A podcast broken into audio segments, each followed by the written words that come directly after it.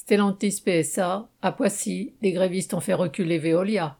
Pour aligner les horaires des 40 ouvriers employés en sous-traitance par Veolia STLI sur les horaires imposés par PSA, leur direction avait annoncé en septembre un rallongement de 23 minutes du temps de présence à l'usine. Cela n'est pas passé. Ces ouvriers chargés d'évacuer les contenants vides, les emballages, ont des payes très basses et ont du travail par-dessus la tête. Ces 23 minutes supplémentaires ont déclenché la colère et entre mercredi 3 novembre et lundi 8 novembre, 30 d'entre eux ont fait grève pour exiger leur paiement. Immédiatement, les allées de l'atelier du montage de PSA Poissy se sont retrouvées encombrées par les caisses, palettes et autres grillagés vides, avec obligation de slalom pour les caristes, voire blocage complet de la circulation. À ce bazar, les grévistes ont rajouté une bonne ambiance en défilant dans les ateliers avec slogans et applaudissements des ouvriers des chaînes de montage.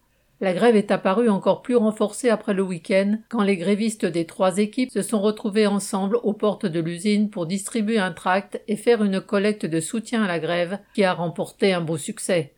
Cette détermination et le soutien marqué des autres travailleurs du site ont contribué à faire reculer la direction de Veolia. Le lundi 8 novembre après-midi, après avoir affirmé les jours précédents qu'elle n'avait pas d'argent, elle a proposé de payer une partie du temps de présence en plus, une prime de 100 euros, et de rembourser les retraits sur salaire des mois de septembre et octobre des travailleurs qui étaient restés sur leurs horaires habituels.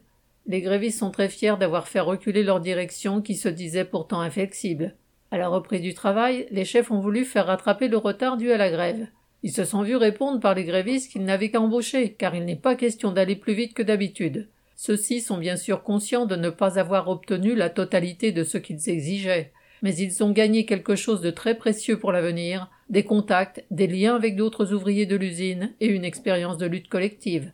Correspondant Hello.